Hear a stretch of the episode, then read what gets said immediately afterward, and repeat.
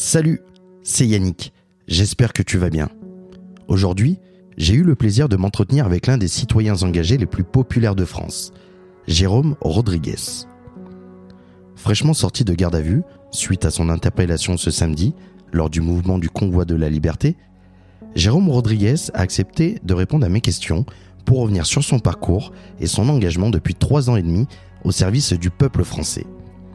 Figure emblématique des Gilets jaunes, est devenu symbole suite à la perte de son œil lors d'une manifestation le 26 janvier 2019, Jérôme Rodriguez nous raconte son histoire, sans tabou et avec son cœur.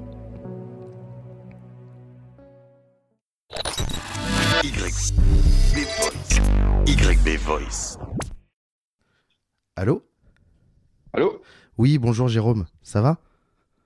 Et toi Yannick, ça va? Bah ça va, impeccable. Bah c'est plutôt euh, à toi que je demande ça parce que je sais que t'as passé un week-end euh, tendu. De merde Ouais, ouais, ouais. Non mais je viens de voir là sur, euh, sur Instagram, euh, t'es sorti du tribunal, c'est ça? Ouais, hier, hier après-midi, bon, je sais plus trop quelle heure il était, peut-être 14h30 à tout casser. Et ouais, ouais, bah ouais, je suis sorti, mais je passe en, en jugement le 8 juillet. Le 8 juillet? D'accord. Ouais. Donc euh, donc c'est pas c'est pas terminé, ils ont, ils ont ils ont fait du sale quoi, ils veulent ma peau. Normal, si c'était pas ça, ils m'auraient mis autre chose sur la gueule, c'est tout. Est-ce que tu peux nous, euh, nous parler, enfin là je te, je te parle euh, en émission, hein, comme tu sais c'est c'est enregistré. D'accord, alors j'ai ma petite fille qui joue pas loin à côté, ça peut te faire du bruit, ça te gêne pas, je sais pas. Non, bah au moins ça, ça prouve, bah t'es t'es chez toi, t'es t'es tranquille, Ah au bah, naturel. Je fais pas que le, je fais pas que le con dans la rue, tu vois. Bah là, je te parle, je suis en train de plier du linge, tu vois. bon bah là on peut pas faire au plus naturel. C'est clair. Est-ce que Alors justement tu, tu peux nous, euh, nous raconter euh, ce qui s'est passé euh, ce week-end? Je sais que tu es parti pour manifester euh, pour le convoi de la liberté. Et euh, Alors c'est un peu, c'est un peu particulier. Ouais. C'est euh, donc déjà dans l'absolu, euh, en ce qui concerne, enfin sur ce qui se passe là à l'heure actuelle, je suis accusé d'avoir organisé le convoi de la liberté, chose qui est complètement fausse, parce que je n'ai euh, aucune, euh, aucun, aucun poste, euh, aucune fonction, aucune responsabilité quant à l'organisation de, de, de, ce, de cette manifestation du convoi. Sauf que comme tu as une grosse par- partie des Gilets jaunes qui organisent, des, gens que je connais qui organisent et tout, et que le projet reste intéressant, je me dis que je vais continuer le taf que je fais depuis trois ans, c'est-à-dire de, de pouvoir le relayer, tu vois. Donc, euh, c'est ce que j'ai fait euh, en amont, de, de pouvoir avoir accès aux différents orgas pour, avoir des, questions, parce que le fait aussi d'a- d'avoir euh, de la visibilité, les gens viennent te voir et te disent, mais Jérôme, on peut avoir des infos, qu'est-ce qui se passe, on en est où, tu vois. Donc, moi aussi, à un moment donné, j'étais aussi un peu, c'est limite, je fais un job de, de journaliste, à essayer de trouver un peu tu fais le relais en fait. ou- Ouais, le relais à partir du moment où j'ai l'info, tu vois, aussi. Si pour faire le relais de rien, c'est pas la peine non plus, tu vois. Ouais, c'est vrai. Donc, euh, donc, euh, donc, euh, donc, je fais le job et tout, donc en, en amont. Et puis le, le, le vendredi, mais le truc, tu vois, c'est une des rares fois où je cadre le truc. Je trouve un copain qui a un scooter, on se tape le délire de, de, de- d'aller jusqu'à Beauvais. Je te garantis qu'il caillait de dingue, hein, tu vois. Et puis on a filmé le, convoi qui arrivait du nord et qui avait fait une halte du côté de Beauvais dans un petit bled autour de Beauvais et euh, pour euh, rejoindre bah, la, capitale, tu vois, comme il était prévu par le convoi. Et puis là, je fais vraiment euh, purement mon, rôle de, de liveur, tu vois. Je, filme, on est sur la, on est sur la, on est sur le scooter, on filme. Enfin, tu vois, je fais, mon job. Le, samedi, le samedi au réveil, je fais un petit tour sur les champs pour le fun. Et puis je continue à faire du relais. Et même le matin, d'ailleurs, je fais un, live où, c'était un peu le bordel sur les ondes et que j'en appelle aux organisateurs de, peut-être prendre un petit peu leur, responsabilité, de dire aux gens ce qu'ils ont à faire. Parce que je connais un peu la chanson. Tu as beaucoup de provinciaux qui vont à Paris et les mecs sont complètement paumés, tu vois. Donc, euh, voilà. Et puis bah, l'après-midi, je décide de me rendre à, à la traditionnelle manif des Gilets jaunes euh, du samedi après-midi, celle qui est tant critiquée, celle qu'on appelle la balade ou tout autre euh, synonyme dégradant pour des gens qui combattent, tu vois. Et, euh, et puis euh, on, on sait, on le sent, je le vois sur mes lives, euh, c'est le bordel, tout le monde le dit, c'est le bordel sur les champs, ils ont pris les champs, faut aller là-bas, faut aller là-bas. Puis à un moment donné, moi je résiste, je résiste pas, si tu veux, quelque peu, et c'est là où je- peut-être je commence un petit peu à déconner, c'est d'aller voir ce qui se passe. Alors que je sais pertinemment que j'ai pas le droit d'aller là-bas et qu'aller là-bas, c'est bah, tu sais que tu vas être la cible numéro un, tous les regards, on va dire, des... Ouais, vont être braqués sur toi. Non, mais minimum, je vais me prendre 135 euros, tu vois. Ou alors, je vais me prendre une garde à et histoire de me faire chier, mais sans plus. Et puis là, donc, je pars vers le, vers le dos au final. Et puis, euh, et puis je, comment te dire, je, je, j'arrive à hauteur, on arrive, on passe par Madeleine. Et puis arrivé à arriver sur Madeleine, on prend je sais plus quelle rue et puis on tourne à droite et puis là on se retrouve sur le faubourg Saint-Honoré, la, la, rue de Macron et je me devant le palais, on, on, avance, on avance devant le palais, mais je sais pas pourquoi quand euh, j'ai compris qu'on n'était pas dans une bonne rue, je lui ai dit, je sais pas pourquoi j'étais persuadé qu'il y avait une rue à gauche qui nous permettrait de tourner et de pas forcément passer devant le palais parce que c'était pas la bonne chose à faire si tu veux. Et euh, j'y vais, vraiment pas pour faire chier mon, qu'est-ce que je vais faire tout seul devant le palais, sérieux, tu vois ce que je veux dire? Bref, puis bah, là, je me fais gauler, et puis voilà, l'enfer commence. L'enfer commence, j'arrive en garde à vue. Je suis donc, dans un premier temps, incriminé d'organisation de, manifestations non autorisées en vue de commettre des violences sur personne et dégradation. Génial. Tu vois et puis bon, normalement, tu te dis, voilà, au pire, grand, grand max, 24 heures, tu ressors, tu as une amende, au pire, un rappel à la loi ou, mais, ou un sans suite, donc toujours dans la majorité des cas. Et puis euh, bah là, non, l'enfer commence. Ils veulent à, tout prix me, me, trouver quelque chose, me mettre sur le dos le fait que c'est moi qui ai organisé le convoi et que et me mettre la responsabilité de tout ce qui s'est passé, quoi, tout simplement. Tu penses que c'est pour euh, vraiment ne pas te faire sortir euh, de la, de la journée au plus tard possible pour que tu aies le moins d'influence possible? Oh, Je pense en, en soi de m'avoir fait galérer, oui, mais de là jusqu'à me déférer au parquet de vouloir, de, par la part, de la part du procureur, il faut que le procureur, c'est celui qui est nommé quand même par le président de la République et que la première chose que lui demande, c'est un contrôle judiciaire qui m'impose de ne plus aller en manif jusqu'à mon, jusqu'à mon jugement. C'est très fort comme demande, si tu veux. C'est vraiment là, tu sens que je dérange et qu'il est préférable que je reste à la maison le samedi, que je sois là peut-être à, faire mon job de liver et, euh, et d'avoir ce leadership auprès de, du moins en tout cas de la grosse majeure partie des Gilets jaunes, et voir d'autres citoyens en colère, parce qu'au vu de, de, entre guillemets, de mes statistiques Facebook, euh, je vois, j'ai eu quand même presque 70 000 abonnés qui sont arrivés ces derniers mois, on va dire depuis juillet, euh, sur une base de, 290 000, si tu veux, c'est quand même énorme, et ce ne sont pas des Gilets jaunes qui ont rejoint euh, la page où on parle de mécontentement et de ce qui ne va pas aujourd'hui en France, tu vois Bien sûr, bien sûr. Bah, c'est surtout, il y a une, je pense qu'il y a une, effervescence euh, justement avec euh, les Gilets jaunes euh, en vue même des prochaines élections présidentielles. C'est-à-dire que... Je, je, sais pas après sur les présidentielles parce que c'est quand même, même ne serait-ce que sur le, petit réseau, attention à moindre mesure politique avec qui je peux discuter, beaucoup d'hommes politiques, alors c'est beaucoup des maires hein, en plus, qui me disent qu'ils ont, ils n'ont jamais vu une, une, comment ça s'appelle, une une révolte. Une élection présidentielle, Non, une, élection présidentielle se passer comme elle se passe. Dans ce climat-là. C'est du jamais vu. C'est du, ouais, c'est du grand n'importe quoi. En plus sous Covid, euh, le président qui fait campagne, qui s'annonce pas en campagne. Euh, tu vois, il y a plein de, il y a plein de comme il y a 30 000 maires apparemment de ce que j'ai entendu dire. Hein. Tout ça, c'est à mettre au conditionnel. Après, j'ai pas le temps d'aller chercher, enfin, de confirmer ce genre d'infos, mais 30 000 maires qui voudraient pas donner leur, euh, leur signature, donc ça fait, ça reste, ça laisse un réservoir de 6 000. Donc, tu as un paquet de candidats déjà ce qu'on appelle à 1%, qui n'ont pas la certitude d'être euh, d'être au premier tour. Et puis, tu as plein de candidatures citoyennes où des gens se, se, se, proposent à, la candidature pour peut-être proposer un projet citoyen euh, dont, certains groupes émanant de Gilets jaunes qui font remonter ne serait-ce que les cahiers de doléances qui ont été mis aux archives. Et eh ben, et eh ben ces gens-là, on leur, on leur permet pas de, donner de la voix et il y a quelque chose qui va pas. quoi. Ça, on va, on va en revenir justement euh, tout à l'heure sur la, la parole des, citoyens. Toi, euh, Jérôme, tu es connu du grand public depuis le début du mouvement des Gilets jaunes en 2018. Et là, j'ai vu ce week-end dans la presse euh, que tu ressentais comme étant être un prisonnier euh, politique, comme tu me l'as dit un peu juste avant là. Est-ce que le fait justement de te faire taire souvent et arrêté par les forces de l'ordre peut à terme te décourager à manifester? Alors là, on t'a demandé de ne plus manifester jusqu'à juillet. Mais est-ce que toi, pendant ces trois ans, pendant ces trois ans et demi, pardon, euh, au fil du temps, de, parce que je pense que tu as dû faire un nombre de, de gardes à vue incalculable, tu as dû recevoir beaucoup d'amendes euh, lors des manifestations. Est-ce qu'à un moment, euh, ça te décourageait à, te, à manifester au fond de toi? Non, non, non, parce que tu, tu sens que tu gênes. Et que si euh, tu sais, tu es un petit peu la poussière dans le rouage, tu vois, bah, pour faire une espèce de métaphore, tu vois, Macron était en marche, je pense que le mec il a voulu sprinter et que à l'image de l'ensemble des gilets jaunes, hein, pas à titre personnel, on est devenu le, caillou qui l'a empêché de courir, tu vois. Et, euh, et, il est bon aujourd'hui peut-être de faire taire un opposant politique. Donc avant d'être un prisonnier politique, je suis surtout un opposant politique qu'on essaye de faire taire. Dans l'absolu, je n'ai pas été en prison. Mais à défaut, euh, d'ailleurs, je le dis souvent, dans un, CV de, de, de, il ne me manque que la casse prison. J'ai perdu un œil, euh, je me suis fait savater par les keufs, insulté, menacé, euh, des gardes à vue, des amendes, des, diffamations, des, passages au tribunal aussi pour des conneries, euh, des, accusations, des, saloperies médiatiques, si tu veux, tu vois, en termes d'image.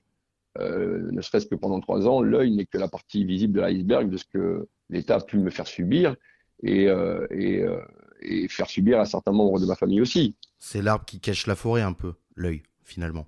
C'est ça, c'est ça, parce que tu vois, je me souviens quand je suis, tu vois, moi je suis pas, je suis pas dans la politique fiction, tu vois, je suis pas dans, j'aime bien les séries et tout ça, il y a pas de souci, j'y prends goût, mais à un moment donné, je suis très terre à terre et assez réaliste. Et tu sais, as beaucoup de gens qui sont venus me voir, Jérôme, tu fais de la moto, attention aux plaques de verglas, Coluche, tu vois, un petit peu des comparaisons comme ça. Donc, à un moment donné, euh, on était dans les premières semaines où j'ai perdu mon œil, et euh, donc, il commence un peu à me faire flipper, puis je demande à mon avocat, je dis, mais sérieux, Coluche, machin, fin Les mecs, le mec, il dit, écoute, Jérôme, là, physiquement, ils ont essayé de te toucher, ils feront plus rien. Par contre, enfin, il m'a fait comprendre que socialement, euh, enfin, dans ma vie personnelle, ils allaient me déglinguer, quoi. Ouais, par la suite. Ouais. Donc euh, voilà. Après, c'est ce qu'on dit, hein, tu vois, tu ne mesures pas la force d'un homme au nombre de fois qu'il tombe, mais au nombre de fois qu'il se relève. Et puis euh, j'ai la peau dure, et puis ce serait leur donner raison, et puis et puis aussi continuer, c'est euh, que j'ai eu beaucoup de soutien, j'en ai toujours autant, des, soutiens, au vu de presque de mon dernier live hier, j'ai vraiment une, grosse communauté derrière moi, et, ne serait-ce qu'au niveau des, des, marcheurs du samedi, euh, j'ai beaucoup d'amis, beaucoup de gens qui ont beaucoup de respect, beaucoup de sympathie. Samedi, ça a été une journée énorme parce que c'est le genre de journée où tu as la province qui monte à Paris et, beaucoup n'ont pas eu. Alors, ça va pas être particulier, mais c'est pas présomptueux comment je parle. Mais beaucoup n'ont pas vu Rodriguez depuis trois ans dans le mouvement ou ne m'ont jamais vu, ou d'autres ne m'ont pas vu depuis longtemps parce qu'il y a longtemps qu'ils ne sont pas montés à la capitale. Ça a été un grand moment quand même samedi. Et, euh, ils sont, contents de me voir. Je suis aussi content de les voir hein, parce que c'est quand même agréable de, se prendre des sympathies, à défaut d'aller en garde à vue d'ailleurs.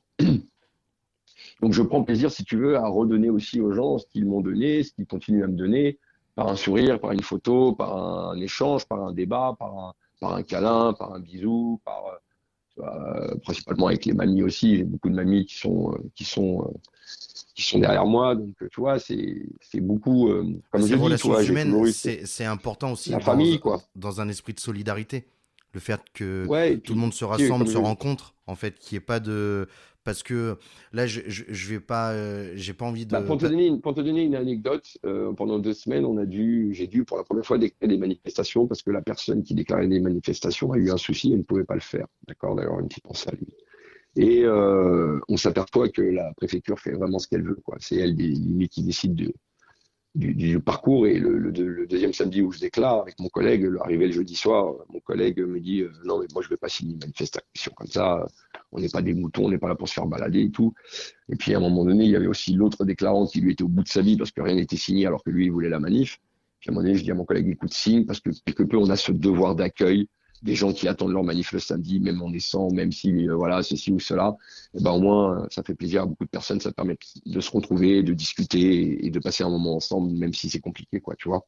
Donc euh, c'est ça aussi que je redonne au travers du mouvement. C'est pas principalement à fond dans le combat, si quelque peu, si tu veux, mais aussi pour redonner aux gens ce qu'ils m'apportent et, et, cet échange qu'on peut avoir, ce lien social au final.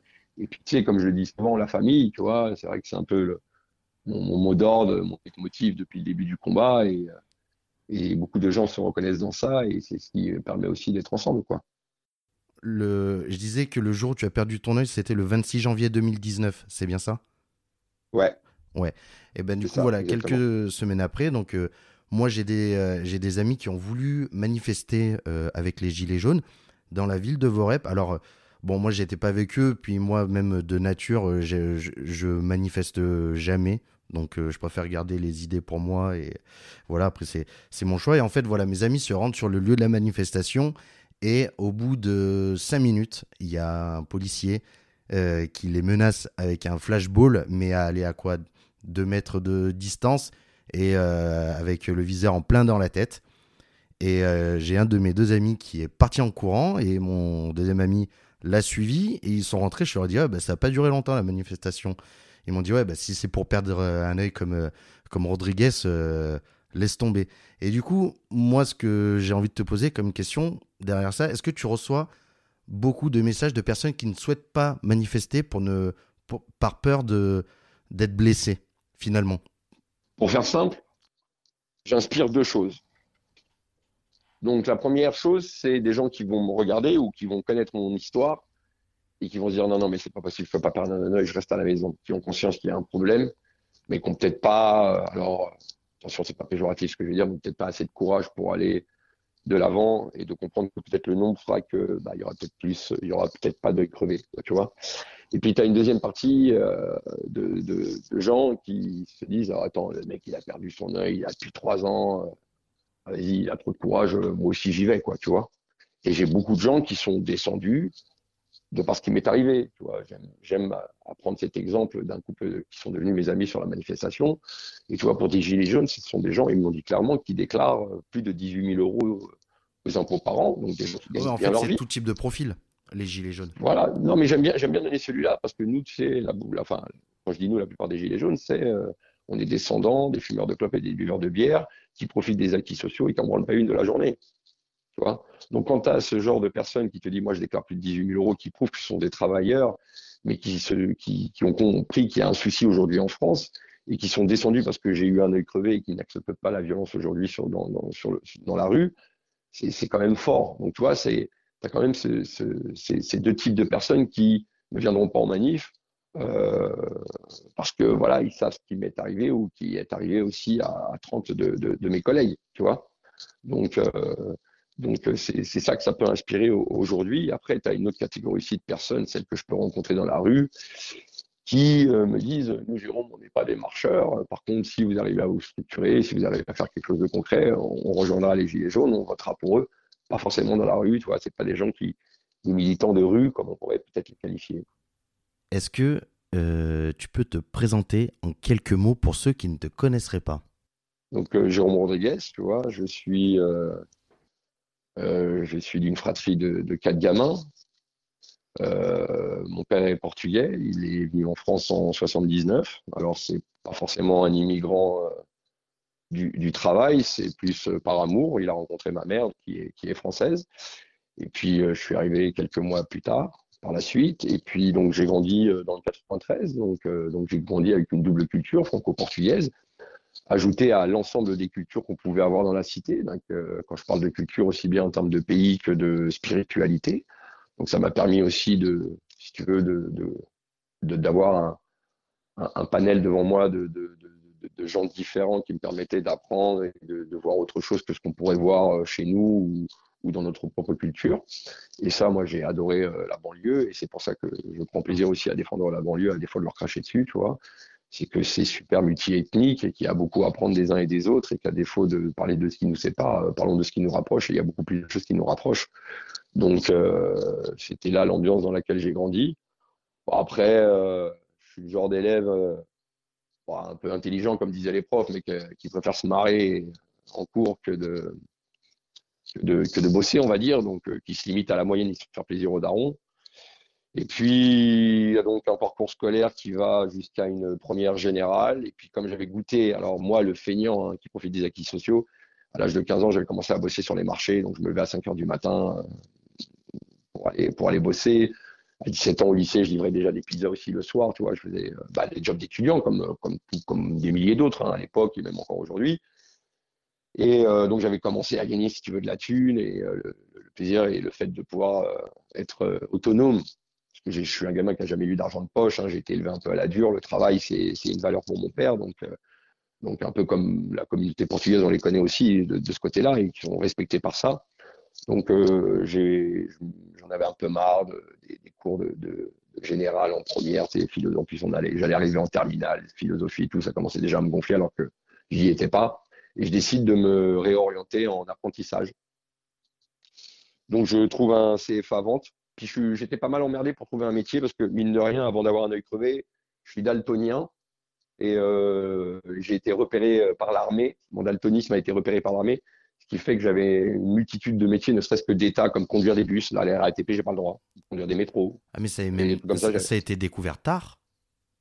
Non, j'avais 15 ans, je devais rentrer dans une école d'armée, sur une école de sous-officiers. J'avais déjà des envies d'émancipation, si tu veux, euh, sortir du carcan familial et, et aller euh, voir autre chose. Et je devais rentrer dans une école de sous-officiers où on allait m'apprendre un métier d'électromécanicien sur des chars et tout ça, tu vois.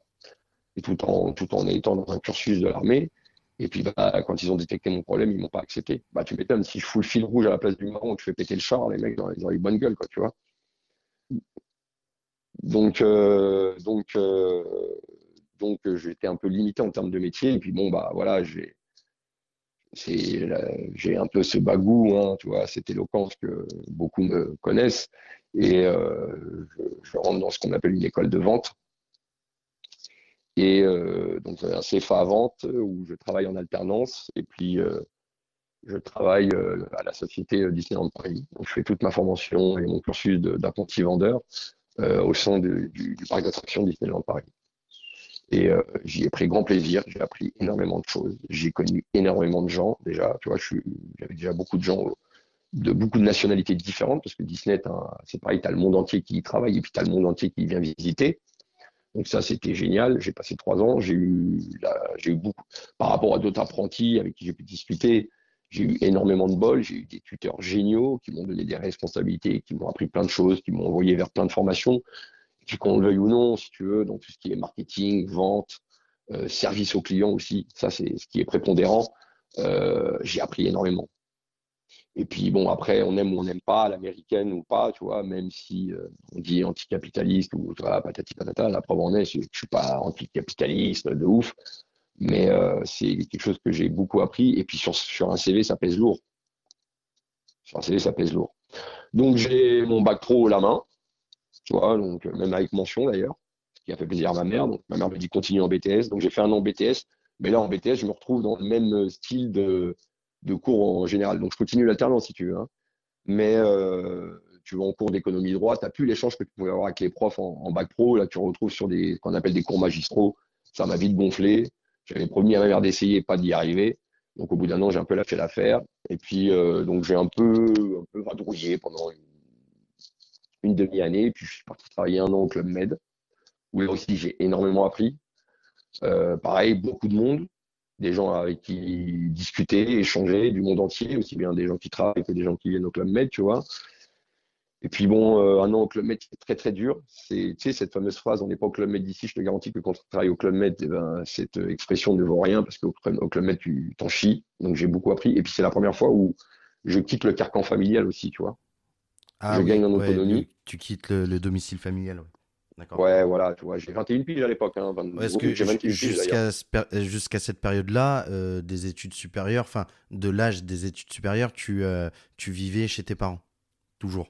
Euh, à 21 ans, je suis encore chez mes parents. Ok. Voilà, quand j'ai fini, quand j'ai fini, quand je sors du BTS et que je patrouille un petit peu, je travaille comme coursier à l'aéroport, je fais, je, trouve- je, trouve- je fais deux mois barman. J'ai toujours bossé, si tu veux, tu vois. J'ai toujours eu des petites combines pour, euh, pour avoir mon petit billet et même en étant chez mes parents, bon, bah, je mettais un petit peu d'argent sur la table parce que ça, c'est quelque chose que mon père, euh, c'était important. Et puis, puis ça permet aussi d'apprendre que quand tu vas vivre tout seul, bah, à un moment donné, c'est pareil, tu le mets sur la table, donc tu vois.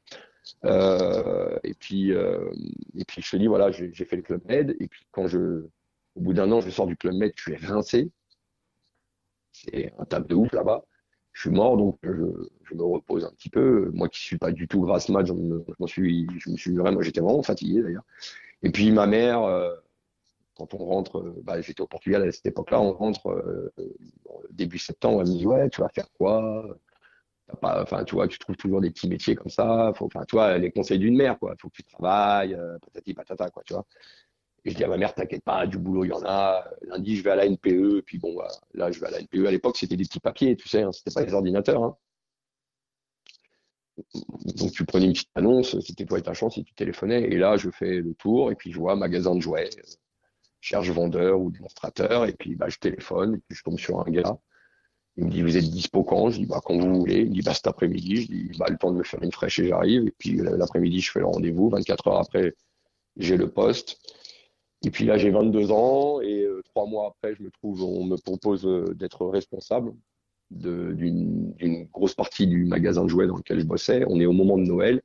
Et si je réussis mon coup, bah, je suis validé en tant que tel. Et puis, bah, j'ai la rémunération en tant que tel. Donc, je tente le pari, je réussis le pari. Et puis là, je suis lancé quelque peu sur euh, ma carrière, on va dire, professionnelle. Euh, je gagne très bien ma vie. J'ai un super job. Je kiffe mon job. Je vends des jouets. Ce qui me convient. Tu vois, je suis un bon vendeur, mais je suis pas capable de vendre des sapes. Je suis déjà pas capable de m'habiller. Capable de vendre, voilà, déjà. Oui, mais vendre, après, il y a des techniques. C'est, voilà, vendre, tu l'apprends pas à l'école. C'est, une relation que tu vas avoir avec le client, c'est une position que tu vas pouvoir faire, c'est un service que tu vas pouvoir apporter. Je travaille dans le plus grand magasin de jouets de Paris. Euh, on a des personnalités connues, c'est dans les beaux quartiers. Euh, c'est, un, site historique d'ailleurs où on bosse, donc tout est assez beau, c'est assez magnifique. franchement, on est bien, quoi. Tu je passe dix ans là-bas, je, gravis les étapes, je fais tout ce qu'on appelle toutes les familles du jouet, euh, je, m'éclate. Puis bah, après 10 ans passé dans la même société, tu as des, envies d'ailleurs. On est en 2008, je pars sur une autre boîte, je, je, deviens commercial, donc je suis tout seul dans ma bagnole. Pour le coup, c'est la première fois de ma vie que je bosse seul. Au bout d'un an, ça me fait chier. En plus, je me farcis des mecs de Leclerc qui t'insultent sur des négos commerciales alors que tu viens pour parler business. Tu es là pour faire de l'argent, je suis là pour faire de l'argent, on ne peut que s'entendre. Pourquoi me chier dessus, tu vois? Donc euh, ça a commencé un peu à me gonfler. Et puis moi, je suis pas du genre à me faire marcher sur la gueule. Je pense que les gens ont compris. Donc à un moment donné, je me casse. donc, soit ça pète et je me casse, soit je me casse, je me casse avant que ça pète. Et puis on est en 2008, la situation est compliquée au niveau économique en France, donc je me retrouve un petit peu la gueule dans l'eau. Et puis là, bah, je pareil, je, je, m'inscris au chômage, mais je suis jamais au chômage. Je, je vais faire des missions de nuit dans les Leclerc, dans les carrefours pour remplir les rayons. Bref, je ramène ce qu'il faut à la maison j'ai déjà une première petite fille, je, je, je, suis séparé de ma première femme, j'ai une autre femme avec qui ça se passe bien, tu vois. Bon, bref, la vie, quoi, tu vois. Donc, plusieurs boulots, toujours dans le jouet aussi, souvent, tu vois, des petits magasins par-ci, par-là. Puis voilà, après, tu sais, moi, j'ai une vie compliquée, enfin, une vie compliquée, j'ai une vie normale, tout va bien, et puis un jour, euh, bah, je me suis cassé la gueule. Alors ça, ça existe, hein, cette légende de, de, de, tout perdre en 48 heures, donc ça m'est arrivé, donc je ne vais pas rentrer dans les détails. Donc pareil, euh, là tu prends conscience, c'est là où j'ai pris conscience que bah, c'est sympa de bouffer du pain blanc pendant des années, d'avoir oublié aussi ce que c'était le pain noir, parce que euh, je t'ai dit, gamin de banlieue, quatre gamins à la maison, les deux parents qui travaillent, c'était, il y avait des mois compliqués aussi, c'était pas facile, comme beaucoup de, de banlieusards, comme beaucoup de, gens qui vivaient dans les cités. Mais moi, j'avais oublié. Moi, à partir du moment où j'ai commencé à bosser vraiment, j'ai toujours gagné mieux ma vie que ma mère. Tu vois? Donc, euh, et là, je redécouvre ce qu'on appelle le pain noir. Et j'avais oublié d'où je venais, si tu veux. J'avais oublié ces périodes un peu compliquées. Attention, on n'a pas crevé de faim. Hein. Voilà, misérabilisme. Il y a eu des périodes compliquées. Mais euh, j'avais oublié, si tu veux. Et euh, je me suis pris une grande claque dans la gueule. C'est-à-dire que je me suis retrouvé à la rue. Hein. J'ai tout perdu, le job. Je devais partir en Espagne. Ensuite, j'allais au, Portugal ouvrir des magasins. J'avais trouvé une super boîte. J'étais parti un an en formation en Espagne. Ouais, je, parle plusieurs langues parce que ça aussi c'était par rapport au CFA et à Disney. Et donc je et puis voilà, j'allais avoir un parcours de, après ma, j'allais avoir un parcours professionnel de ouf et puis en 48 heures j'ai tout perdu. Femme, appartement, travail, enfin, un truc de dingue, un truc tu, tu fais un film quoi. Pas... Ouais, c'est ouf, tu vois. Bon bah, advienne-t-il pourra. Euh, j'ai qualifié mon grand-père, je le remercie encore aujourd'hui. Et, et, puis bah je me sors, je me sors de la merde tant bien que mal, hein, tu vois. Et puis, bah, je réalise que, bah, tu sais, quand tu as tout perdu au final, mais je te garantis, hein, j'avais rien. Il, il, me restait que ma télé. Bah, vêtements et ma télé. Mais euh, tu bah, n'as pas besoin de grand-chose au final dans la vie. Tu vois Tu t'aperçois qu'il y, a des choses que tu crois essentielles et que finalement, non, parce que pendant plusieurs mois, j'ai galéré. Il y a, y a des, même des moments où, pendant huit mois, j'ai pas eu de frigo. Tu vois ah ben c'est quand on perd euh, tout ce qu'on a qu'on se comment dire qu'on se réfère à, à l'essentiel, qu'on s'aperçoit que l'essentiel, c'est le plus important. Ça reste le plus important. Après, c'est que du bonus, que du, euh, du surplus. Voilà, donc après, je, je, continue mon périple, je, rencontre quelqu'un, je vais habiter quelques, deux ans à Perpignan. Bon, après, l'histoire se termine. Puis tu t'aperçois qu'à Perpignan, c'est clair, c'est beau, il y a le soleil et la mer. Mais le sable, ça te nourrit pas. Euh, les tafs, il n'y en a pas beaucoup. Alors, j'ai aussi passé mon permis, euh, ce qu'on appelle le permis ACES, qui permet toujours, en tant qu'intérimaire, de faire du, de toujours trouver des boulots. Et en plus, si, si tu te donnes, euh, plus de mission tu as, plus tu gagnes. Donc, euh, là-bas, j'avais, mais bon, c'était pas, j'arrivais pas à trouver quelque chose de, de périn en termes de boulot, si tu veux. Et j'ai donc euh, décidé de remonter sur Paris. Et là, on est en septembre 2018. On est à deux mois des Gilets jaunes.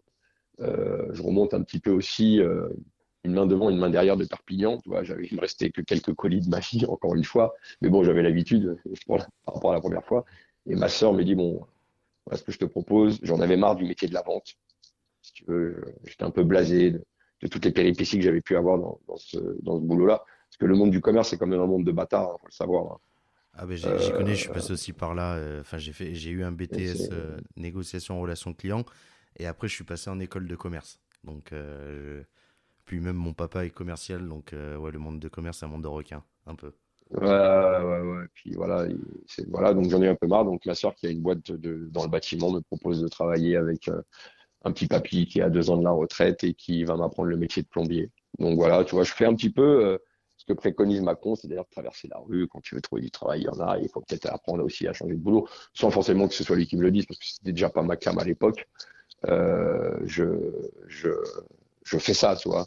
Donc là, je pars sur une petite formation, le mouvement commence, je m'y implique, puis voilà, arrive ce qui arrive, et puis bah, ça est ce qui met un terme aujourd'hui à ce métier de, de. Donc aujourd'hui, je, dois trouver quelque chose à faire de ma vie, tout en ayant comme composante d'avoir un œil en moins, et puis d'avoir été sali médiatiquement, et que ça paraît compliqué vis-à-vis d'un patron, euh, si tu veux déjà, de, recruter un mec qui, soi-disant, aurait foutu la merde en France, tu vois. Ça, alors, euh, là, tu parles de. Tu trouves qu'on t'a, sali euh, médiatiquement. Comment tu penses que tu as été instrumentalisé par les, par les médias? Enfin, parce que au début, on te. Moi, je te, je te dis ça, c'est d'un point de vue extérieur, de juste en regardant la télé, en écoutant la radio et en consultant Internet. C'est.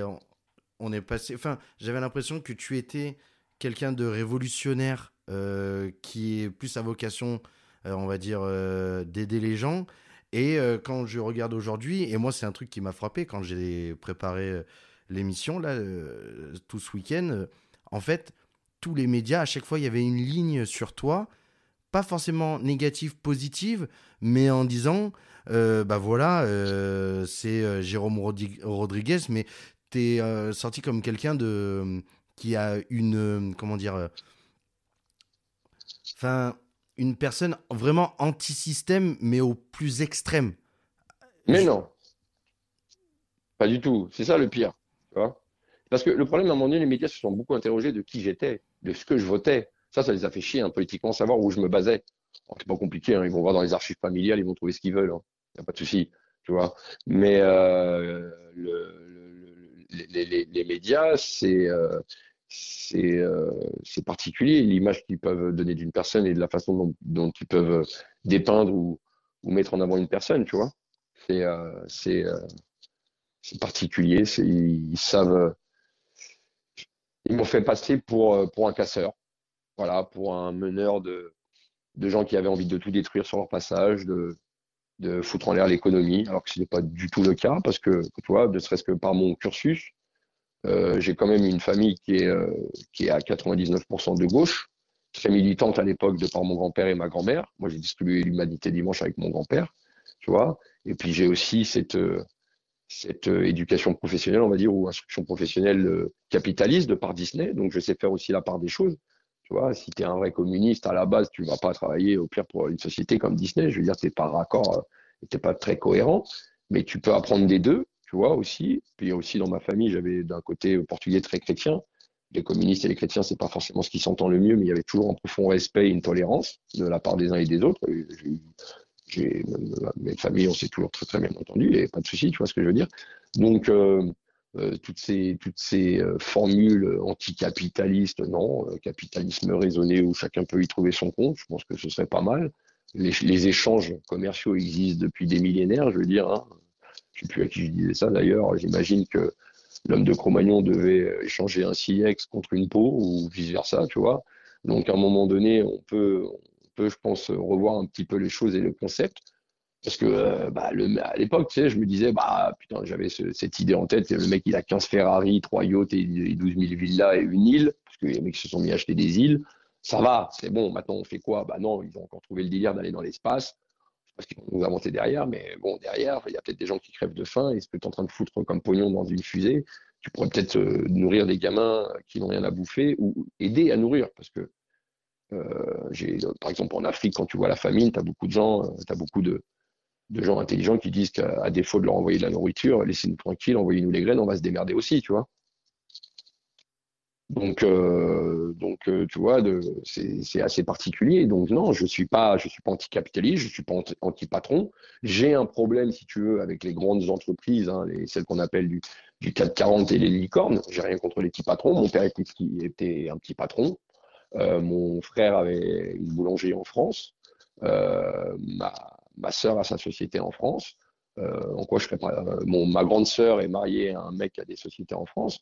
Euh, en quoi je serais anti-patron? Ce serait con quand même. Bon, déjà, je suis un petit peu le, boiteux de la famille qui fout la merde dans la rue, on va dire, entre guillemets, alors que tout le monde a sa société. Alors, en quoi je serais anti-patron?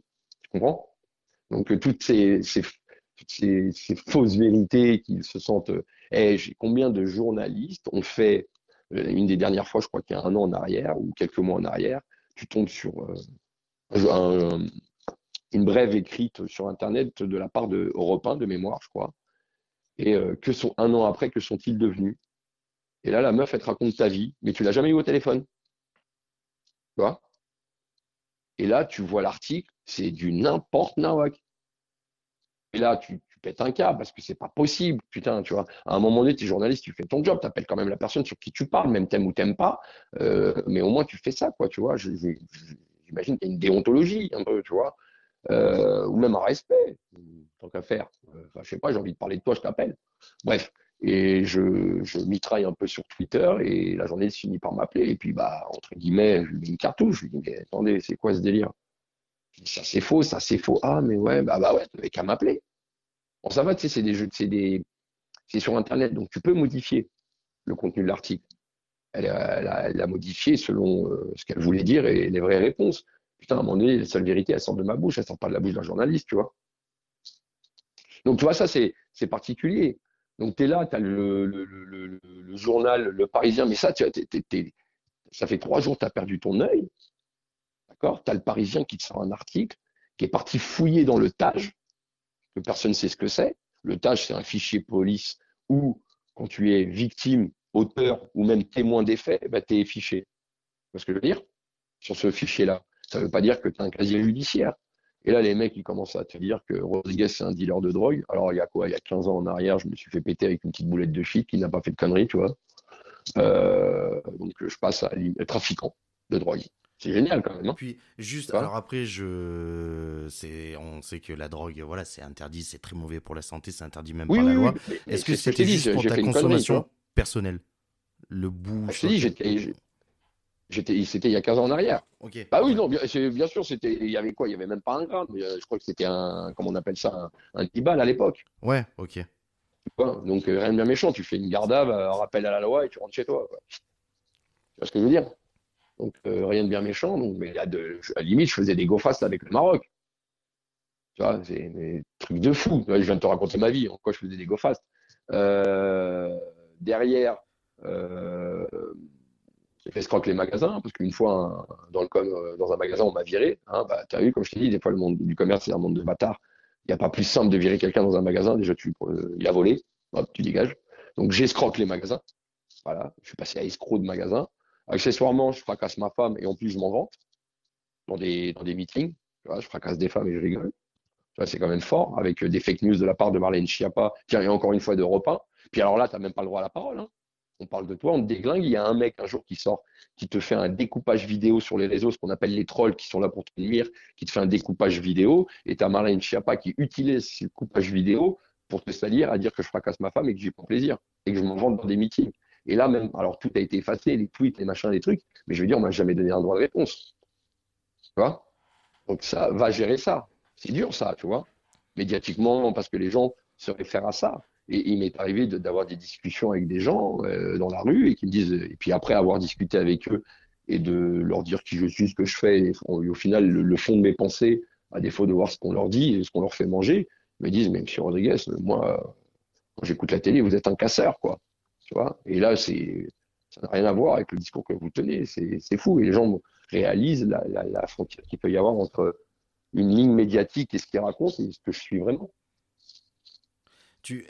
Là, je te pose une, une question, c'est uniquement le, on va dire l'esprit euh, journaliste et parce que en même temps, je pense que ça, ça, ça peut aussi être, euh, être percutant pour se donner une idée. Est-ce que tu penses qu'il euh, y a une volonté générale des, des médias de, de diaboliser un peu le, tous ceux qui représentent le mouvement, les mouvements en fait populaires Non, ils gagnent leur thune. Hein. Moi, j'ai eu. Un jour, je suis. J'ai BFM, parce que tout le monde me dit que je suis le gars de BFM. BFM, j'ai fait deux plateaux chez eux. Je te parle pas des micro-trottoirs dans les manifs, on temps un micro, t'en, t'en balance une. Je te parle de deux plateaux, d'accord? Et euh, le premier plateau, c'est Apolline de Malherbe qui me réclame, d'accord? Et euh, les mecs avaient commencé à raconter n'importe quoi. Alors, au début du mouvement, ils prenaient plaisir, ils tu vois, ils en parlaient, donc euh, voilà, il y avait toute cette effervescence autour des gilets jaunes, patacouf. Sauf qu'à un moment donné, ils ont commencé à raconter et à relayer les mêmes saloperies que je t'ai racontées avant, d'accord? Et là, les mecs, ils t'appellent, ils te demandent de venir sur le plateau. Tu les envoies chier. Enfin, moi, je les envoie chier. Je dis comment ça? Et alors, attention, ils me proposent le 19h à l'époque, avec Apolline de Malherbe et tout, je sais plus, enfin, une, belle, visibilité, comme on pourrait dire dans le monde médiatique. Un pic d'audience. Ouais, ouais, une connerie comme ça, tu vois. Et, euh, et euh, je me prends une, une collab de, de comment ça s'appelle de Apolline de Malherbe, je l'envoie chier. Vous êtes sérieux ou quoi Vous venez de me chier dessus, vous, vous rigolez ou quoi? Laissez-moi tranquille. Et euh, la meuf a un peu du mal. Après, bah, c'est Apolline de Malherbe qui prend le relais, qui communique avec moi et qui me dit mais venez. je dis non, laissez-moi tranquille. Et puis là, personne ne comprend chez BFM et on propose un entretien avec la directrice de l'information qui s'appelle Madame Pigalle. Et on propose un entretien pour euh, essayer de comprendre pourquoi j'ai pas envie de venir sur le plateau, tu vois. Et puis mon avocat me conseille d'y aller, il me dit écoute, écoute rien que tu puisses discuter dans un bureau avec quelqu'un. Et puis donc je suis accueilli dans les locaux de BFM et je discute avec cette dame. Donc pendant 30 minutes, euh, bah, c'est quelqu'un avec qui on se mettra pas d'accord, hein, c'est sûr, mais la discussion D'ailleurs, c'est une des premières euh, discussions que j'ai enregistrées. Une des rares et premières discussions que j'ai enregistrées parce que je me suis dit que c'est quelque chose d'important et que je devrais garder en mémoire. Et euh, pendant 30 minutes, on discute, et c'est clair qu'on se mettra pas d'accord, et moi si tu veux, mais à un moment donné, on arrive quand même à un compromis que s'il y a quelque chose à dire sur ma personne ou sur le mouvement des Gilets jaunes, que je puisse intervenir et que au moins euh, avoir une contre-voix, une vérité. Ah, elle m'explique qu'ils euh, ont gagné grave de la thune avec la pub, qu'ils ont récupéré des parts de marché, que tout le monde, s'est gavé, hein, c'est nous aussi, c'est nous qui était en perte de vitesse à, redécoller grâce aux Gilets jaunes. Il y a, plein de trucs qu'il faut aussi voir, hein, tu vois. Et euh, donc elle m'explique tout ça. Puis après, on discute aussi sur un éventuel débat avec Castaner, euh, qu'elle me, proposait de faire. Alors moi j'étais aux anges si tu veux. Bah, le mec a perdu ses couilles, hein. il a refusé. Euh, donc, voilà, tu vois, donc je ressors du bureau en me disant bon, voilà, des gens de parole et j'accepte de faire l'émission d'Apolline de Malherbe. T'aperçois qu'au final, c'est des gens, c'est des menteurs, quoi. Ils n'ont pas de parole et qui sont là pour le blé, les parts de marché, de faire l'audience et, et, de laisser, comme disait l'autre, de l'espace disponible dans le cerveau des, des Français pour leur vendre un peu de pub. Voilà on va revenir un peu à, ton rapport euh, avec l'école et en même temps j'ai envie de faire un lien avec ton engagement auprès de la citoyenneté, enfin des citoyens du moins.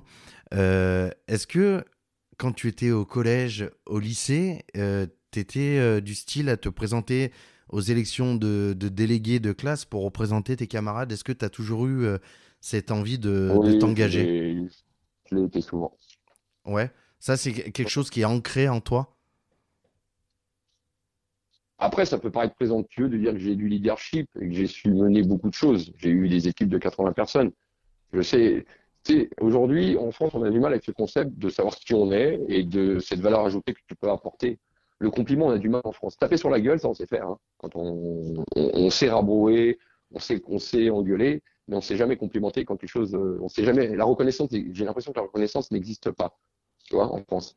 Et je te garantis que des fois, sur un bon boulot que tu peux accomplir, quand tu as fait un joli rayonnage, ou que tu as demandé à un vendeur de faire un, bon rayonnage et qu'il remplit ses objectifs et que tu lui donnes un simple merci, jure que ça remplit euh, sa journée euh, de plaisir, quoi, tu vois. Parce qu'un simple merci, ça fait du bien aussi.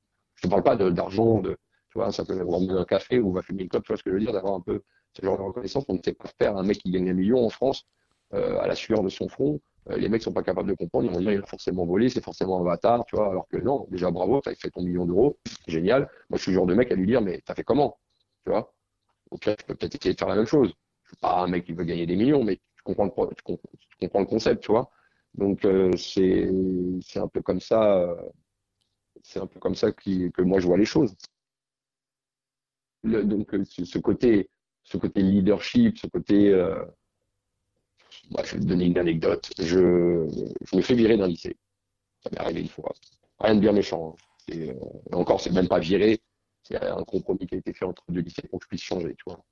Et je tombe dans un lycée du 93, qui est le lycée Bouloche, à Ivry-Gargan, et c'est ce qu'on appelait à l'époque le lycée des riches.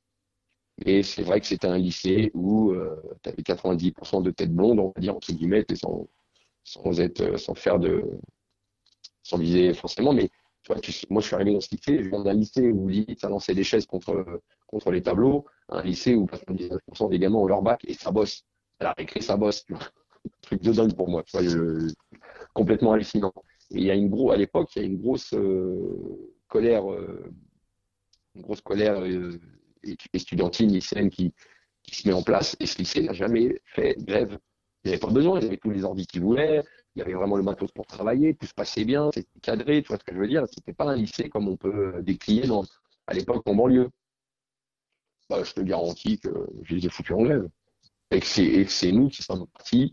Alors, il y avait un autre mec avec moi aussi, qui s'appelait Jérôme d'ailleurs. Et on est parti chercher les autres lycées. Alors, moi, j'étais à Livry-Gargan, on est parti à Drancy, on est parti, je crois, à Noisy-le-Sec. Je me rappelle plus les noms des lycées, tu vois. Et quand ces mecs-là, ou des lycées un peu plus tendus, où arrivaient les bouffons de bouloche, entre guillemets, euh, on a réussi à emmener pas mal de gens. On a chopé une Micheline à l'époque, on est monté sur Paris, on était faire des manifs. Et puis voilà, j'arrivais à, à créer aussi une émulation de ce côté-là, pour dire qu'il y avait des choses qui n'allaient pas à l'époque. Ça, il y a beaucoup de gens qui ne le savent pas. C'est limite le premier à le savoir. tiens. Ah ouais, là, c'est une exclue là que tu m'as donné. Ouais, ouais, parce que je dis, il y a beaucoup de gens qui cherchent à savoir ce que j'ai fait dans ma vie et ce que je suis. Et il y en a un, il, limite, il va chercher un article du Parisien à l'époque parce que j'ai une amie qui me l'a envoyé euh, quand elle a vu que j'étais dans les Gilets jaunes, machin. Elle m'a envoyé une coupure d'article euh, à l'époque du Parisien dans un lycée où, pareil, on avait déclenché un mouvement de grève. Et, euh, j'apparais déjà dans, ce- dans cet article. Mais tu sais que les, les médias, les médias s'ils veulent aussi des archives, ils font un truc, hein, ils vont en- entre 2005 et 2008, ils verront tous mes passages télé. hein. et personne ne le sait, ça aussi. Même à la Starac, d'ailleurs. Ah, t'es passé? Mais pas en, pas en tant que candidat chanteur. hein. Ah bah non, non, sinon on s'en serait souvenu, je pense. On avait un partenariat avec la Starac, les, les, les quatre finalistes à l'époque. Alors attention, on était même dans les deux, trois premières années, donc ça cartonnait de dingue, si tu veux. Moi, j'étais au travail, donc je connaissais pas, et puis c'est pas du tout mon délire, ce genre de choses. Et euh, ils venaient au magasin et ils prenaient des jouets qu'on finançait et qu'ils allaient ensuite euh, pour faire de la télé, euh, à des, enfants malades dans les hôpitaux. Et moi, je les accompagnais, tu vois, avec le petit gilet euh, jouet club à l'époque, pour faire aussi de la pub. Hein. C'est aussi ça le boulot. Et puis donc tu me vois à la télé, tu vois. Et puis mon directeur avait du mal avec les caméras, comme c'était un grand magasin parisien qui était assez beau. Les, on a eu beaucoup de télé qui venaient au moment de Noël faire leur, euh, leur, leur reportage euh, par rapport aux jouets ou tout, un- tout- tout un tas d'autres choses. Mon directeur avait vraiment du mal avec les médias. Moi, j'étais déjà super à l'aise. Et c'est vrai qu'à l'époque, j'ai déjà aussi appris à travailler avec les médias parce que c'est quand même des mecs, euh, ils sont, ils te font, j'avais compris qu'ils pouvaient faire, te, te faire dire n'importe quoi. Tu vois? Ah bah totalement. Ils te font dire ce qu'ils veulent. Et même après au montage, selon les, euh, les coupures. euh, Non, mais moi, je me, mais je me même me souviens à l'époque, tu avais certains journalistes, je leur disais euh, blablabla, blablabla, et là, ils disaient, attendez, par contre, on va la refaire, mais est-ce que vous pourriez dire, ce... non, non, cousine, c'est bon, je te l'ai dit, tu gardes ça en bas. Tu vois ce que je veux dire? Je sais pas. Tu vois, j'avais, on m'avait, j'avais compris de reprendre la question. Vous me demandez si ce jouet est cher, je vais vous répondre, oui, ce jouet est cher, et non pas, euh, oui, tu vois? bah, j- justement, ça me fait penser. Je sais pas si t'as vu le, le documentaire sur Nicolas Anelka euh, sur Netflix. Non, pas du tout. En Je- fait, il- j'ai pas Netflix. Il raconte à, un moment que quand il jouait au Real de Madrid, la presse espagnole, euh, en fait, il n'avait jamais parlé à la presse espagnole et la presse espagnole l'a très mal pris Et un jour, ils lui ont fait croire qu'ils se sont intéressés à lui pour l'encenser. Et il l'invite à la rédaction pour euh, faire un, article de journal. Et puis, euh, pendant l'article, il, donc, il lui pose des questions sur comment il est arrivé au, Real Madrid, comment ça se passe, tout ça. Et puis, et puis à un moment, il y a un journaliste qui lui dit Bah tiens, est-ce que ça te dit de faire une partie de, je crois que c'était à la PlayStation, sur FIFA et, et il dit Bah tiens, attends, je vais te prendre en photo là, on fait une partie ensemble, je te prends en photo. Et euh, le lendemain, dans la presse, euh, ils ont titré avec la photo de Nicolas Nelka qui joue à la PlayStation. Euh, je crois que c'était un truc du style Nicolas Nelka marque que sur la PlayStation. Tu vois? Et mhm. c'est là que tu vois en fait toute l'instrumentalisation de un journaliste, il te il fait croire et il raconte ce qu'il veut sur toi. Peu importe ce que tu lui dis. Mais c'est ça, oui, c'est ça. Moi, ça, j'avais compris. Bref, j'avais cette habitude. Puis tu sais, moi, je, le ridicule ne tue pas. Euh, voilà, je suis pas, je suis pas, voilà, ça, ne me faisait pas peur. Donc j'avais cette habitude des médias et j'avais déjà compris un petit peu comment ils fonctionnaient. Donc arriver dans le mouvement. Et puis tu sais, je vais te dire un truc. Euh, la première caméra que j'ai fait dans le mouvement, bon déjà c'est une caméra portugaise. C'est un, une journaliste avec qui d'ailleurs je suis devenu ami d'ailleurs, parce que là bon, maintenant elle est partie en Angleterre et euh, sur une, qui représentait la chaîne, la première chaîne nationale, le, France 2 du Portugal, et euh, qui j'avais j'avais croisé sur les champs. Et puis comme je parle très bien le portugais, j'avais échangé avec elle et j'avais croisé, je crois même deux fois. Donc, euh, et j'avais pris la parole sur les, les réseaux portugais.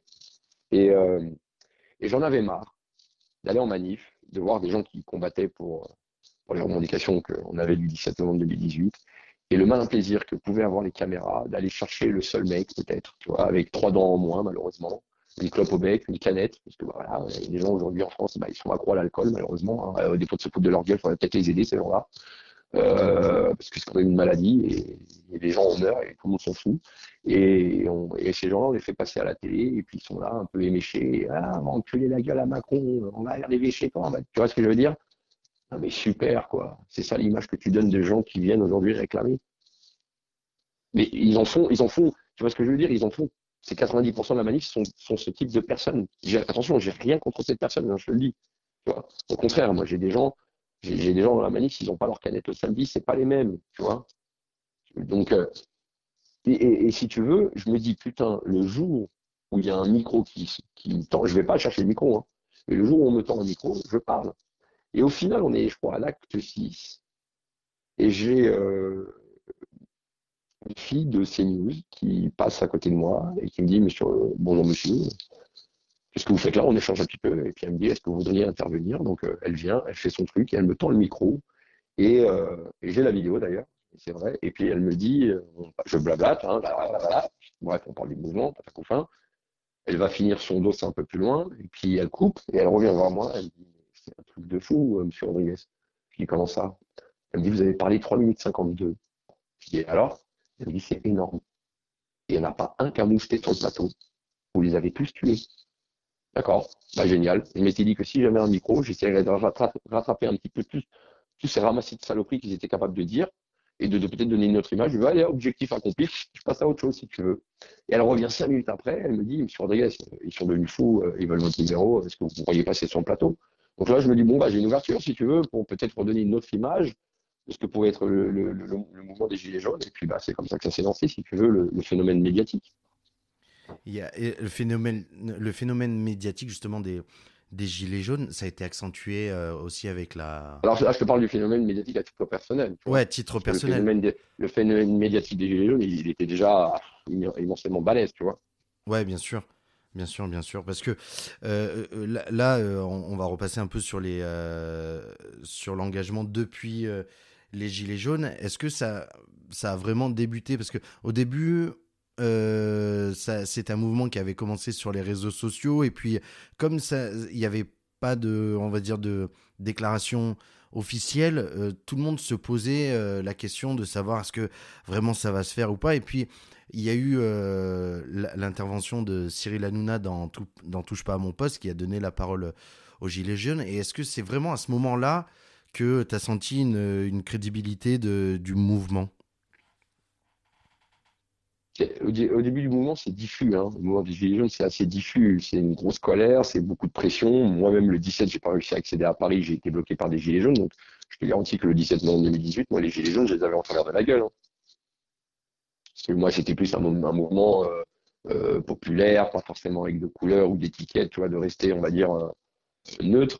Bon, après, attention, je, c'était surtout, j'étais en colère. Ils avaient bloqué la Nationale 2. Je bossais le matin. Il fallait vite que je termine mon travail. Je bossais le samedi matin, hein, tu vois. Il fallait vite que je termine mon travail pour pouvoir rejoindre la manif parce que c'était le moment que j'attendais aussi du fond de mon canapé depuis pas mal de temps. Si que... Et là, tu as des gilets jaunes qui me bloquent. Non, mais c'est quoi le délire, tu vois? Donc bon, bref, le 17, je, me, je, je, je, perds trois heures sur la route, donc impossible de rejoindre Paris. Et pareil, le 24 novembre, le samedi d'après, euh, complètement nassé, bloqué, gazé, fracassé euh, sur Madeleine. Parce qu'il n'y avait pas que les Champs-Élysées où on se faisait démonter. Hein.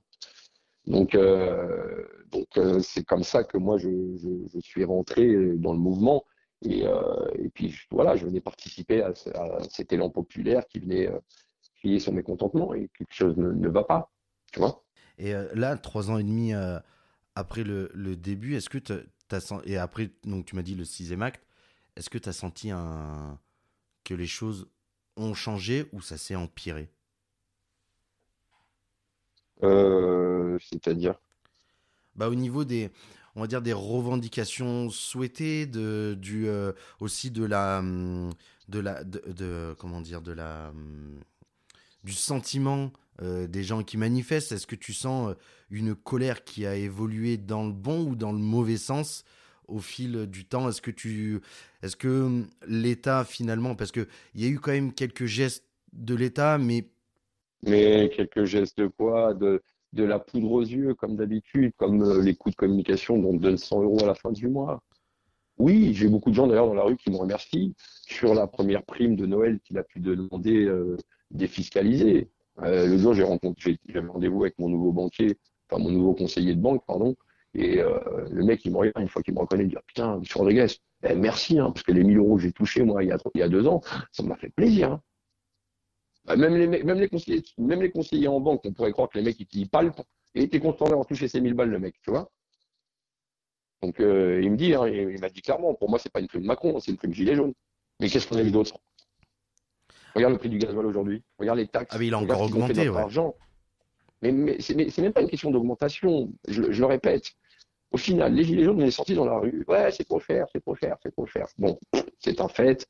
Tu as tout ce qui est industrie euh, pétrolière qui aussi euh, joue sur les prix et font ce qu'ils veulent, si tu veux. Et puis derrière, tu as les taxes. D'accord? Donc c'est trop cher. Ok, c'est comme ça. Sauf qu'aujourd'hui, on va essayer de prendre le problème autrement. Sur 100 euros de carburant, on va arrondir à 60, hein, c'est 58 pour le super et c'est 56 pour le gasoil. Mais sur, on va arrondir à 60. Donc, sur 100 euros de carburant, tu as 60 euros de taxes. OK? Juste pour le carburant. Sur ces 60 euros de taxes, qu'est-ce qu'on fait de cet argent? Parce que la vraie question aujourd'hui, c'est qu'est-ce qu'on fait de cet argent? Tu as des gens qui dorment dehors. Quand il arrive une épidémie en France, tu n'as pas de lit d'hôpitaux, tu n'as pas de personnel, le personnel n'a pas de matériel. Tu vas à la mairie, tu galères pour avoir une pièce d'identité, je ne sais trop combien de semaines. À la préfecture, bah, tu n'as plus de service, hein. tu fais ton permis tout seul aujourd'hui, tu fais ta carte grise tout seul, ou alors tu payes un mec 30 balles. Euh, tu vas aux impôts, moi l'autre jour encore j'ai un problème avec les impôts, 1h17 au téléphone, j'attends encore qu'on me dise allô, c'est toujours pas ma réponse. Euh, tu vois ce que je veux te dire? C'est-à-dire que tout le service public est foutu en l'air et on peut prendre l'argent. Donc ça, c'est une première chose. Euh, si à un moment donné, moi, mes 60 euros qu'on me prend, j'ai la certitude absolue que mes gamins vont être vachement bien instruites à l'école et que l'école, ça va très bien se passer. D'accord? Que les SDF vont pouvoir avoir un logement. Que quand je vais à la mairie, je peux être, je peux être servi en limite 24 heures. Que quand je vais à l'hôpital, on me soigne gratuitement, comme c'était avant en France, parce que c'était ce qui représentait le mieux la France, la santé. Tu vois ce que je veux te dire? On n'en a même pas pour notre argent. Tu vas, tu vas dans une grande surface, tu prends un caddie à 60 balles, tu as 60 balles de, de caddie. C'est pas on t'en donne pour 30 balles alors que tu en payes 60. Tu vois ce que je veux dire? Donc on a toujours cette théorie de mais si, si, on, si on augmente les services publics, on va vous prendre plus d'impôts. Mais on nous prend déjà plus d'impôts. Et on en a toujours moins. Et même dans une société capitaliste, c'est pas normal parce que plus t'en donnes, Enfin, plus t'en enfin, plus payes, plus t'en as normalement. Et bien là, plus tu payes et moins t'en as. Tu as payé 60 euros de taxes et tu te retrouves avec 17 000 lits en moins.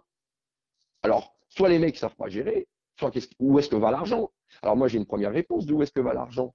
Tu prends aujourd'hui la polémique sur les EHPAD, polémique qui revient tous les 10 ans. Hein. Il y a encore dix ans en arrière, il y avait un envoyé spécial où on avait un problème avec comment on traitait nos anciens dans les maisons de retraite. D'accord? Donc là, il y a un mec qui sort un bouquin et tu apprends quoi? Que ces gens-là sont financés par les deniers publics, c'est-à-dire notre argent, et que plus d'anciens ils font rentrer dans la maison de retraite, plus ils vont toucher de l'argent de l'État. Et cet argent, au lieu de le mettre au bien-être de ceux qui, des, pensionnaires, et surtout en termes de personnel et de matériel, les couches, eh ben, ils vont le jouer en bourse. Ils vont le jouer en bourse. C'est dans le livre. Hein. Donc toi, toi qui n'as pas d'argent pour le jouer en bourse, pour peut-être, allez, arrondir les fins de mois, je connais quelques petits boursicoteurs qui y arrivent, si tu veux, et, un mec que tu connais pas, qui, est censé s'occuper des anciens, va le jouer en bourse, et pendant ce temps-là, excuse-moi de l'expression, tu as nos vieux qui crèvent la merde au cul dans ces maisons. Ouais, c'est ça. Et d'autant plus que les EHPAD, euh, pour les, euh, les, foyers, pour les familles, euh, c'est très très cher. C'est ça, tu payes 4000 balles et tu apprends que ton, apprends que ton père a, trois couches par jour. Malheureusement, s'il a un petit dysfonctionnement intestinal, eh ben, il va rester la merde depuis plusieurs jours. Parce qu'il n'y aura pas assez de couches. Non, mais c'est quoi ça? C'est quoi ce pays? C'est quoi ce défaut d'humanité? Des gens qui préfèrent jouer du pognon et laisser des gens crever? Tu vois, et ça, c'est, j'allais dire, c'est mon argent, mais c'est ton argent, Yannick. Tu vois? Et attention, hein, je te parle de carburant, mais il y a la TVA, il y a les impôts, il y a les impôts locaux, il y a les impôts, nos, impôts, bref, d'accord? C'est, aberrant. Donc aujourd'hui, tu as des espèces de guignols au gouvernement qui n'ont jamais travaillé, peut-être jamais même tenu une pioche de leur vie, qui sont juste là pour faire du blabla et qu'au final, ne savent pas gérer, ou alors, je sais pas, ils s'en mettent plein les fouilles. Tu, tu, sens que les, les, les, politiques sont vraiment déconnectés de la vraie vie? Mais ils le veulent bien parce qu'ils vont dans le sens où ça les arrange. Ils n'ont pas envie. C'est même pas ils ont pas. C'est pas ils entendent pas, c'est qu'ils n'ont pas envie d'entendre.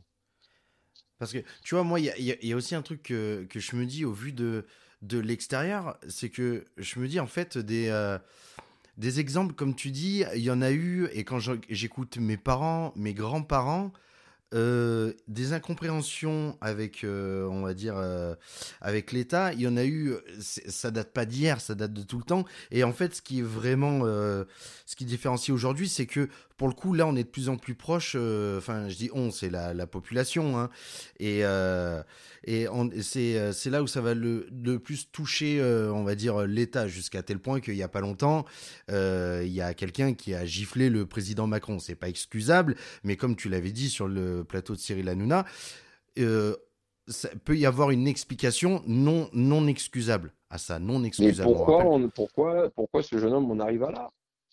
On essaie de comprendre comment un mec qui a violé une gamine, on essaie de comprendre comment il arrive à là et peut-être limite lui trouver des circonstances atténuantes si lui-même il lui arrivait à la même saloperie. Peut-être que le mec à un moment donné il a pris un coup sur la gueule qui lui est venu de la part d'un flic et qu'il a. Tu vois ce que tu comprends ce que je veux te dire? On est, on est capable de trouver des excuses au pire salaud de la terre et parce qu'il y a un mec qui gifle, je ne cautionne pas, hein, je le répète, hein, parce qu'à défaut, ça nous porte plus préjudice qu'autre chose. Déjà, dans un premier temps, à défaut que ça lui mette la joue toute rouge. Mais, mais euh, le truc, c'est que, c'est que pourquoi il en arrive à là, le mec, tu vois? C'est fou, tu vois? Et ça, c'est limite de chercher à comprendre, parce que j'imagine qu'il a dû croiser un psy dans son parcours judiciaire, hein, bah, de chercher à comprendre, ça voudrait dire qu'on l'excuse. Ouais, bien sûr. Tu vois? Ben, tu, tu, vois là, par exemple, sur ces termes d'incompréhension, euh, moi j'ai fait une différence. Euh, alors, tu vois, j'ai 25 ans euh, cette année. J'ai eu mon permis à, à 18 ans. Et souvent, moi, pour le travail, je fais régulièrement deux à trois fois par semaine des allers-retours entre Grenoble et Lyon en voiture. Donc, je prends l'autoroute. Et il s'avère qu'entre Grenoble et Lyon, bah, manque de peau, cette portion d'autoroute, au rapport kilométrique, c'est la plus chère de France je suis passé à un moment, il y a, et pourtant il y a que 100 km. Et je suis passé de, au début le trajet euh, sur au péage me coûtait 10,80 euros. Hier, euh, enfin il y a pas longtemps, je crois c'est la semaine dernière que ça a augmenté. C'est passé à 12,20 euros. Donc c'est à dire qu'il y a eu quand même. Les, péages, les péages, les péages, c'est simple. Leur méthode de fonctionnement, c'est comme ça. Ils vont te dire, on va augmenter les péages de 2,5%. D'accord? Donc ça, c'est une moyenne nationale. C'est-à-dire que les péages où tu as du transit, vont prendre 10% et le péage où il n'y a personne va prendre 1%. C'est ça. Mais tu vois, tu, as, même, même des mecs sur Internet qui t'expliquent des techniques de sortir une sortie avant, de limite faire demi-tour et rentrer sur l'autoroute. Tu gagnes quelques euros. Ah, mais c'est ce que je fais. Et puis moi, je sais même que si je sors et à chaque fois que je rentre sur les, les, euh, les bornes de péage, euh, mon trajet est encore moins cher. En plus, c'est même pas genre plus tu la prends, moins c'est cher au rapport kilométrique, c'est plus tu la prends, plus c'est cher. Mais c'est pas ça que je voulais dire. En fait, ce que je voulais dire, c'était qu'il y a un moment, j'ai posé la question à, mes parents, je dis, mais euh, ça a évolué comment euh, les, péages? Et mes parents, ils m'ont dit, bah, c'est simple, à la base, euh, les autoroutes, l'État les avait fait construire, les avait rendues payantes dans le but de les rembourser et que c'était payant, mais de manière provisoire. Et puis à un moment, l'État a décidé de vendre les autoroutes.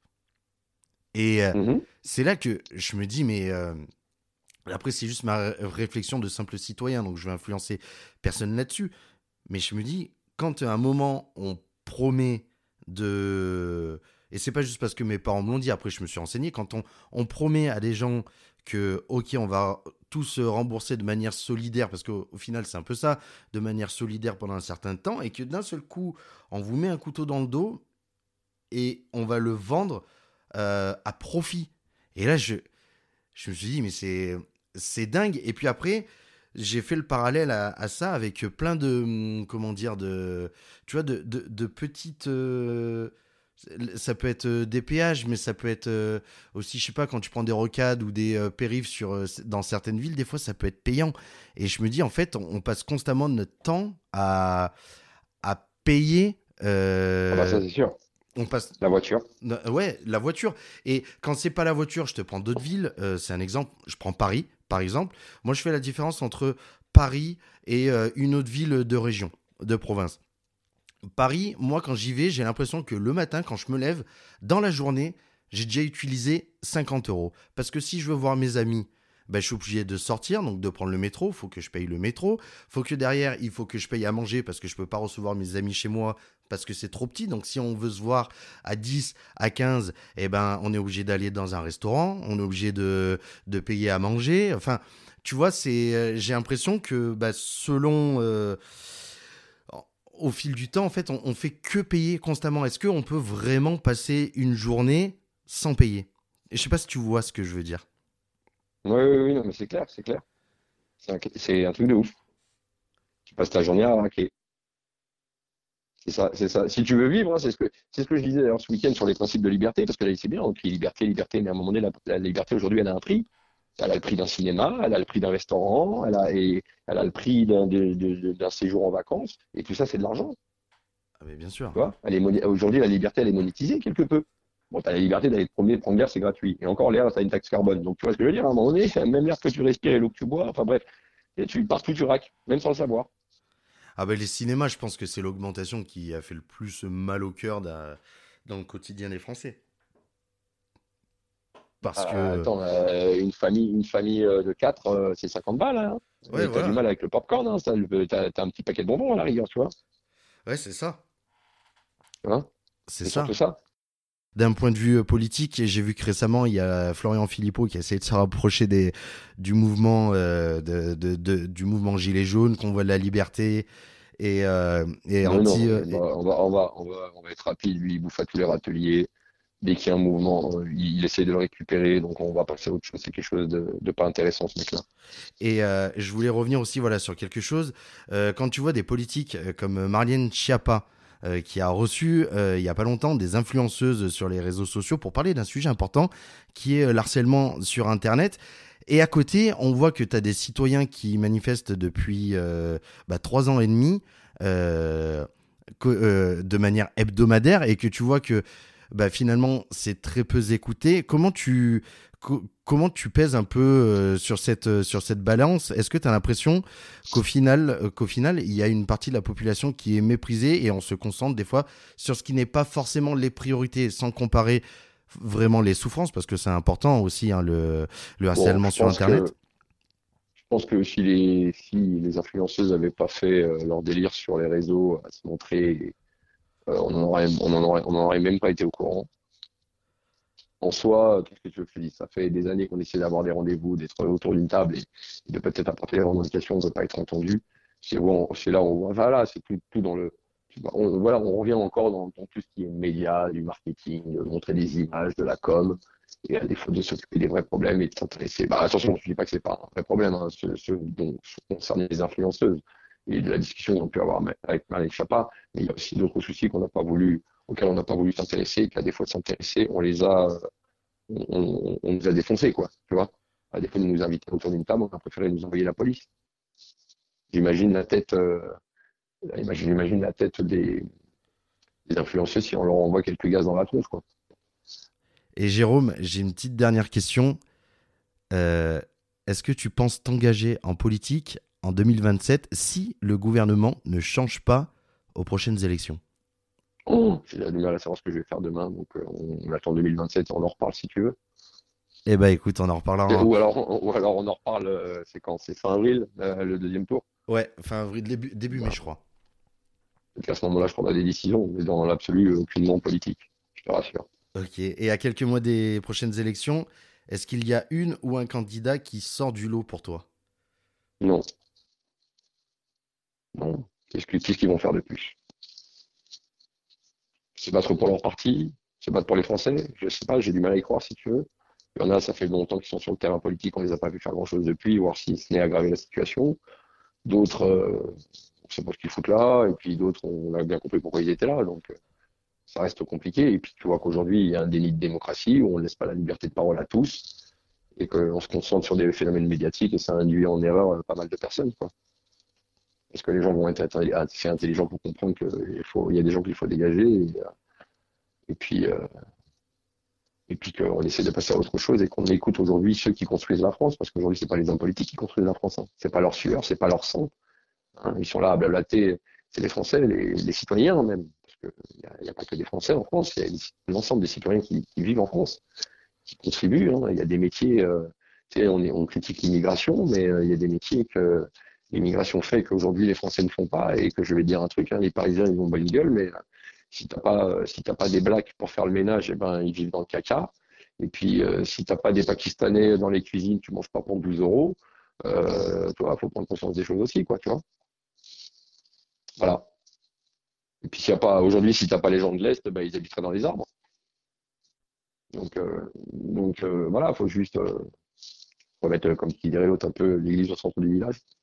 Voilà, de donner du respect à, ceux qui sont sur le terrain tous les jours. Hein. Je donne toujours cet exemple. C'est, c'est, extrême comme exemple, mais tu vois, tu vas prendre Yves dans le Périgord qui vend du foie gras dans le monde entier, peut-être à des grands restaurants en Amérique ou au Japon, tu vois, qui, qui fait connaître et reconnaître le savoir-faire français, ne serait-ce qu'au niveau du foie gras. Hein. On aime ou on n'aime pas, hein. mais bon, en tout cas, c'est ce qui peut-être est vous la pâtisserie française qui s'exporte. Hein. mon, frère est parti travailler à l'étranger, il est marre d'être en France. J'ai garanti qu'en en tant que chef pâtissier, c'est un pont d'or qu'on lui a fait. Et, là, tu as un mec qui arrive et qui va t'apprendre à comment bosser et t'emmerder pendant que tu travailles avec des charges, des machins, des trucs, des délires, alors que lui-même n'arrive pas à vendre 12 sous-marins à l'Australie. On n'arrive même pas à vendre les fameux euh, Rafales. Non mais sérieux les mecs. Ils n'arrivent même pas à gérer l'argent de l'État et vous allez donner des leçons à des familles qui, eux, gèrent le moindre euro pour pas finir euh, euh, le ventre vide à la fin du mois. Voilà, elle est là la réalité, si tu veux. C'est le fait que je dis, le fait que je dis pas ce que je fais, je crois que les gens ont vraiment ras-le-bol.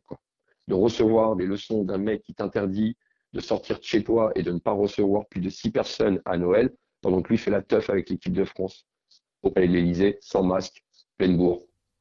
C'est vrai que c'est un peu scandaleux, ça. Bah, ce qui est scandaleux, c'est pas qu'il fasse la fête, c'est que nous, on, on interdit. Ah ben bien sûr, oui, oui, oui, non, mais c'est ça hein, que. C'est la fête, mec, pas de problème. Mais laisse-moi faire, laisse faire la fête, quoi. Tu vois, c'est comme tout. Tu vois, c'est voilà, c'est ça, c'est ça. Bah écoute, Jérôme, je te remercie de m'avoir accordé 1h15 euh, de ton temps. Euh, pas de souci, Yannick. Je, je bien ça. Je te, franchement, euh, alors, bah, tu, le sais, là, je pense qu'on peut en parler peut-être deux minutes là-dessus. Après, tu me dis si tu veux que je le coupe au montage. Mais euh, la dernière fois, en fait, quand je suis rentré en contact avec toi, c'était suite euh, à une émission auquel j'ai assisté dans le public. C'était pour Balance ton poste. Et, et qu'il y avait eu une, altercation entre Bruno Pomar et toi sur une, une, coupure pub sur le plateau. Et depuis, je crois que d'ailleurs, on, on te voit plus trop sur, sur C8.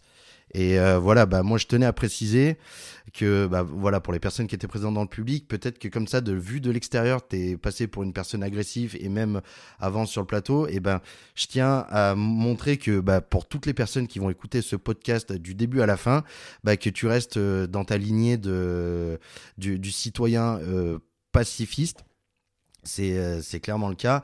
Et que tout en restant dans un esprit de neutralité, je pense qu'il faudrait qu'on s'écoute les uns les autres et puis un petit mot surtout pour les euh, on va dire pour les personnes dans les manifestations qui ont tendance à, à envenimer les choses et à créer de la de la violence il y a un moment faut bah voilà faut faut arrêter et puis il faut plutôt s'écouter les uns les De part et autres d'autre. Hein. La violence vient Ah, mais de- bien sûr. De, de part et d'autre. hein, de, part et d'autre. Bah, tu vois, moi, moi, je fais la balance en- entre tout ça. Ça m'est déjà arrivé. euh, parce que je, je, je, je sais pas si tu m'images, mais euh, je suis black. Et euh, ça m'est arrivé bah, dans. Et je vois la, la différence entre, par exemple, Paris et la province. Ça m'est arrivé euh, par, un, par des policiers à Paris de me faire euh, en plutôt rentrer dedans avec un air très méprisant. Et euh, ça m'est arrivé, par contre, en province, que la gendarmerie, face à une agression raciste, m'a sauvé la vie. Donc, euh, c'est pour ça qu'il y a toujours deux poids, euh. Oui, oui, le, mauvais sûr, va, le mauvais va dans les deux sens, mais euh, partons plutôt sur un esprit de, de paix. C'est pas euh, pas parce que t'as une patate pourrie que l'ensemble du sac est pourri. Exactement. Voilà. Exactement. Eh ben, merci, Jérôme. Merci à toi. Je te dis à très vite. Et puis, euh, si Bah, euh, de je suis sur Paris, tu bah, monde. j'essaierai de venir te voir. Le monde est petit avec les montagnes qui se rencontrent pas. C'est une belle phrase. Beau mot de la fin. Merci Yannick et prends soin de toi mon ami. Merci toi aussi. Au revoir. Au revoir. YB Voice. YB Voice.